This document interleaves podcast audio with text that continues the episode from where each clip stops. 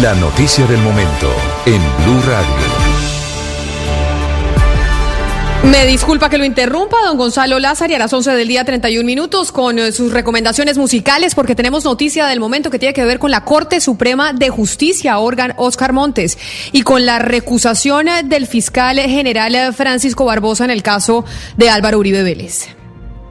Así es, Camila. Eh, se acaba de producir esta decisión por parte de la Corte Suprema de Justicia. 22 magistrados votaron en contra para rechazar la recusación que había sido presentada contra el fiscal Francisco Barbosa, Camila. Fue rechazada la recusación con 22 votos de los magistrados. Esta recusación la había hecho el eh, senador Iván Cepeda para que el fiscal Francisco Barbosa no pudiera conocer el caso del eh, senador Álvaro Uribe, el ex senador Álvaro Uribe que renunció precisamente a su fuero para que su caso lo asumiera la Fiscalía General de la Nación y se estaba solicitando que hubiera un fiscal ad hoc para que conociera este caso. Esa era la solicitud que hacía el senador Cepeda. Quiere decir entonces que la Corte con 22 votos dijo que no que el fiscal Barbosa no está impedido para hacer la investigación del ex senador y expresidente Álvaro Uribe. Básicamente 22 votos, Oscar, es toda la Corte. Es una decisión unánime, Camila, efectivamente, y se acaba de producir de tal manera que la rechazó, rechazó la recusación contra el fiscal Barbosa, Camila.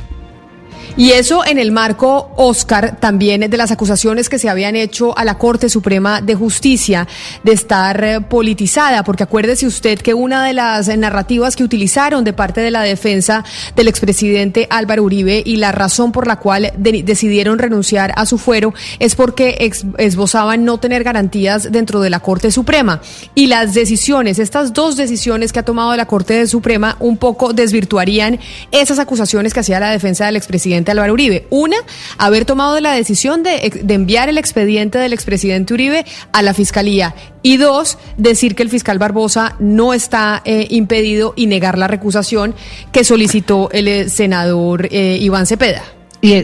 Claro, y es que lo cierto, y es que hay que recordar a los oyentes que las causales pues son taxativas en la ley. Entonces, para, para que usted pueda recusar a un funcionario público, tiene que estar dentro de una de las causales taxativas. Si bien ya la Corte Suprema de Justicia dijo que el fiscal Barbosa no debería declararse impedido, ahora va a haber otra recusación en contra del fiscal de conocimiento del caso, que es el señor Gabriel Jaimes, por una causal que sí puede ser taxativa, y es que uno de los defensores del señor Cepeda es Ramiro Bejarano que tuvo un pleito o estuvo enfrentado en un, eh, en un, eh, en un pleito anterior con el señor Gabriel Jaimes, que es el que conoce eh, el caso del, de Álvaro Uribe Vélez en la Fiscalía General de la Nación. Entonces, esta podría ser ya otra recusación que entraría otra vez a dirimir, no sé si el fiscal general de la Nación o la Corte Suprema de Justicia otra vez. Pero mire, mire Valeria, que estas decisiones, las dos más trascendentales que ha tomado la Corte, habla muy bien de la autonomía que se pide para la Corte Suprema de Justicia. Primero, trasladar todo el proceso del, del expresidente Álvaro Uribe a la Fiscalía, cuando Uribe y todos los uribistas consideraban que la Corte no lo iba a hacer, efectivamente lo hizo. Trasladó a la Fiscalía, le dio la competencia a la Fiscalía para que la Fiscalía sea la que lleve adelante la investigación. Y la que acaba de tomar hoy de manera unánime, de rechazar la recusación contra el fiscal Barbosa también habla de la autonomía que tiene la Corte a la hora de tomar estas decisiones. De tal manera que me parece a mí que este tipo de decisiones son las que terminan fortaleciendo a, una, a, una, a un sistema judicial que muchas veces ha sido cuestionado porque se dice que es politizado, porque se dice que toma decisiones de, con, rigor político más que, más que jurídico. Y doctor Pombo, yo sí creo que en este momento habría que destacar por lo menos ese carácter, ese talante de la Corte Suprema al tomar estas dos decisiones. Sí, Oscar, así es, comparto lo que usted acaba de afirmar, pero digamos tres cosas cuando menos. La primera que la tomó la sala plena, unánimemente la sala plena, es decir, allende, más allá de la sala de instrucción penal. Y eso es importante porque ahí hay civilistas y ahí hay comercialistas y ahí hay, es decir, no está intrincado todo el, el andamiaje criminal que los furibistas fanéticos le atribuyen a la Corte Suprema de Justicia, sala de instrucción penal. Segundo, la recusa eh, es importante conocer las razones por las cuales la Corte Suprema de Justicia decidió no adelantar esa recusación, decidió no concederla porque me parece que eh, puede haber unas razones solo formales o de procedimiento. Una de ellas muy acusada es que la recusación se eh, radica inicialmente frente al fiscal general de la Nación y no tenía que acudir directamente a la Corte Suprema de Justicia para permitirle precisamente estudiar al fiscal si estaba o no dentro de alguna de las causales taxativas de recusación. Y tercera cosa que me parece importante decirla, lo cierto de todo esto es que el caso del expresidente Álvaro Uribe Vélez queda en la Fiscalía manéjese a través del fiscal general o del fiscal Jaimes o del fiscal Perencejito. Lo cierto es que ya queda en la fiscalía y eso es un hecho político indiscutible.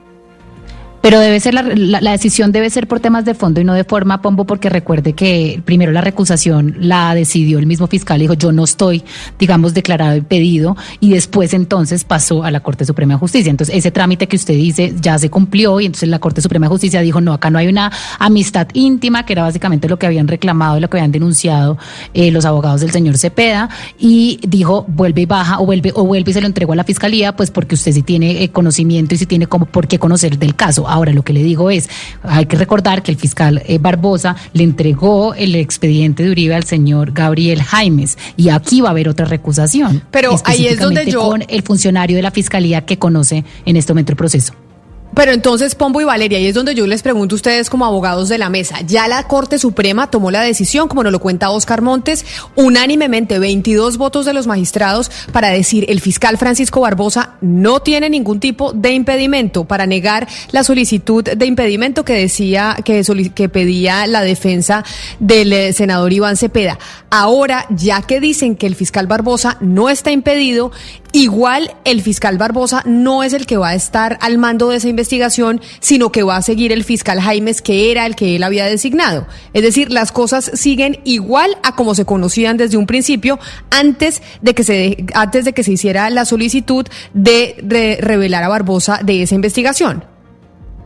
Pues yo sí eh, difiero un poquito de mi compañera Valeria porque todo depende del contenido de la misma. Si la decisión fue porque en efecto la recusación no estaba dentro de alguna de las taxativas causales de ley, es una decisión de fondo, perfecto, y en consecuencia lo que usted dice es cierto, se queda en el seno de la Fiscalía General de la Nación, independientemente si recusan al doctor Jaimes o no, o al que sea, queda en la Fiscalía. Pero si es por razones de forma de procedimiento, hay una interpretación jurídica que me parece válida y es que la Corte Suprema en sala plena dice, oiga, yo no le admito esta recusación por estas razones, eh, razones de procedimiento, pero una vez se superen estas razones de procedimiento, yo, Corte Suprema de Justicia, tomo una decisión de fondo. Por eso digo que hay que mirar el contenido mismo de la decisión para pues poder hay que mirar el auto. su alcance.